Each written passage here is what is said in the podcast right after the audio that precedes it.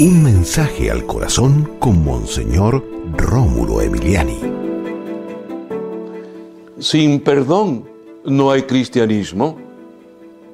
El rencoroso, el que busca vengarse, está en contra del plan de Dios.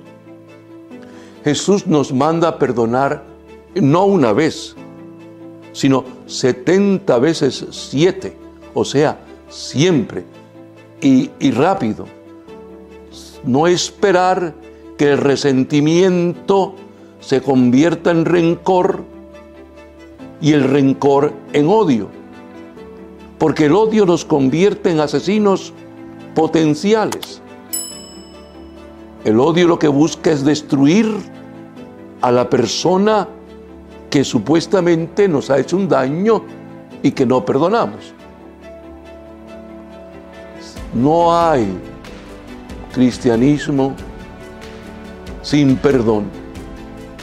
Jesucristo, Hijo de Dios Padre, que así como tú perdonaste aún a aquellos que te asesinaban, nosotros también, Señor, seamos misericordiosos con los demás, aprendamos a perdonar una y otra vez y otra vez y siempre, porque así mismo tú haces con nosotros.